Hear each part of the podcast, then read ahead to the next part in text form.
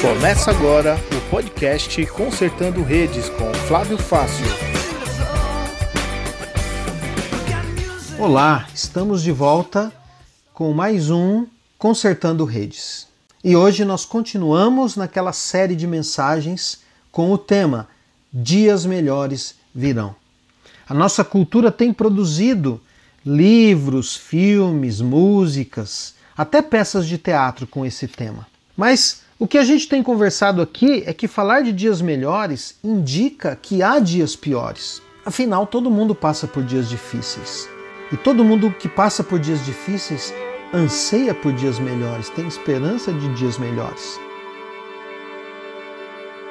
Com minha alma e meu ser, eu irei cantar.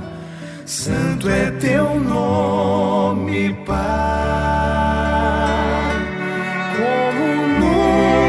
cantei, vou louvar. Santo é teu nome,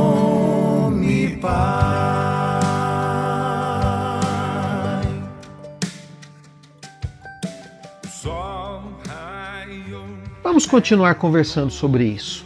No nosso primeiro programa, nós fizemos uma proposta para você de tentar responder a pergunta: o que Deus está fazendo quando vivemos nossos dias piores. E a primeira resposta que nós encontramos foi que em nossos piores dias Deus está moldando o nosso caráter.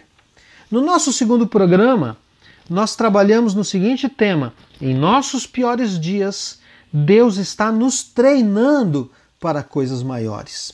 O que Deus está fazendo em nossos dias piores? O que Deus está fazendo em nossos dias piores é o seguinte: em nossos dias piores, Deus está nos dando uma oportunidade de crescer em espiritualidade e no conhecimento dele. É, é isso. Deus dá essa oportunidade a nós, mas ele deu essa oportunidade a Davi. Quando você olha no, na, na primeir, no primeiro livro de Samuel, no capítulo 16, o verso 18 diz assim: um dos empregados respondeu: Gesé, da cidade de Belém, tem um filho que é bom músico. Ele também é valente, bom soldado, fala bem, tem boa aparência e o Senhor Deus está com ele. Qual que é o contexto desse versículo? É que eh, Saul está sendo atormentado por um espírito mau. Saul, que era o rei de Israel, se afastou de Deus abandonou a Deus. Ele começou a viver uma vida por si mesmo. Quanta gente não faz isso? Quanta gente, ao invés de depender de Deus, de pedir ajuda de Deus, acha que pode resolver os seus problemas sozinho. E o rei Saul se afastou de Deus, ele começou a ser atormentado por um espírito maligno. E aí é, o rei Saul é, foi se aconselhar e alguém disse para ele: Olha, procure um homem que toque bem, e que toque louvores, e esses louvores vão espantar esse espírito mal que está é, te atormentando. E Saul então disse: Mande procurar um homem assim, vá atrás de um homem assim. Um dos empregados disse justamente isso que nós lemos. Olha, o, Gessé da cidade de Belém tem um filho assim. Ele é, olha quantas qualidades ele fala de Davi: bom músico, valente, bom soldado, fala bem, tem boa aparência e o Senhor está com ele. Vamos parar para pensar um pouco. O que é que Davi fica fazendo ao relento, no calor, no frio, na chuva, na solidão, enquanto ele tomava conta das ovelhas da família? Davi, em primeiro lugar, cresce na comunhão com Deus. Ele aperfeiçoa seus conhecimentos, aperfeiçoa os seus talentos musicais. Ele se torna um bom músico. Ele compõe salmos, e ele deve declamar aqueles salmos para suas ovelhas. Então ele começa a falar bem. Ele canta, ele põe música nesses salmos.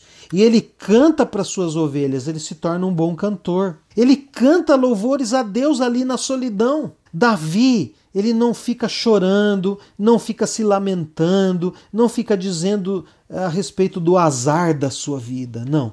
Ele canta louvores a Deus. Ele não se afunda nas dificuldades. As dificuldades fazem Davi crescer. Nas dificuldades, Davi fica mais forte.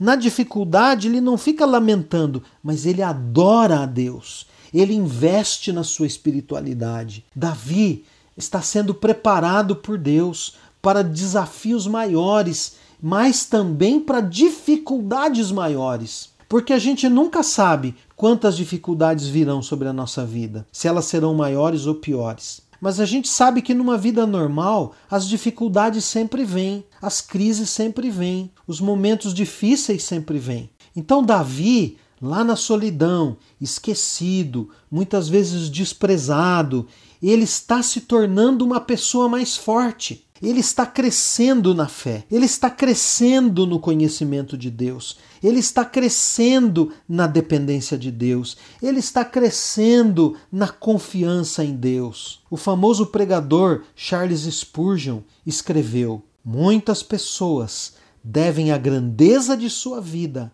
aos problemas e obstáculos que tiveram de vencer. John MacArthur, o conhecido pregador norte-americano, ele escreveu: se você compreender que Deus está usando as dificuldades que você enfrenta para aperfeiçoá-lo, você ficará em paz. Davi enfrenta seus piores dias esperando dias melhores.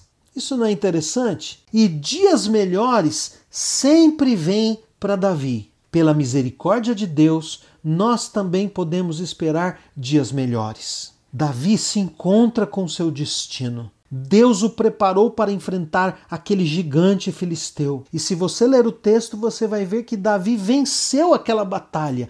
Dias melhores chegaram para Davi. Ele ganha a simpatia do rei e vai morar no palácio. Dias melhores chegaram para Davi. Ele se torna comandante do exército de Israel. Dias melhores chegam para Davi. Você pode ver essa história em 1 Samuel, capítulo 18, do verso 2 e no verso 5. Depois de ter vencido a, a batalha contra o gigante filisteu, Davi é, se torna comandante do exército. É, capítulo 18, verso 2. Daquele dia em diante, Saul levou Davi para sua casa e não deixou que voltasse para a casa do seu pai. E o versículo 5 diz: Davi saiu-se bem em todos os lugares onde Saul o enviou. Então Saul o promoveu a comandante do seu exército, e isso agradou a todo o exército, inclusive aos outros oficiais. Essa é a história de Davi. Mas essa história ainda não acabou. Nem a história de Davi acabou e nem a sua história. A história de você que está me ouvindo também não acabou. E tem mais uma coisa que não acabou: a nossa série. Então, fique ligado no nosso próximo podcast. E que Deus te abençoe. Santo é teu nome, Pai. Deus de amor e misericórdia,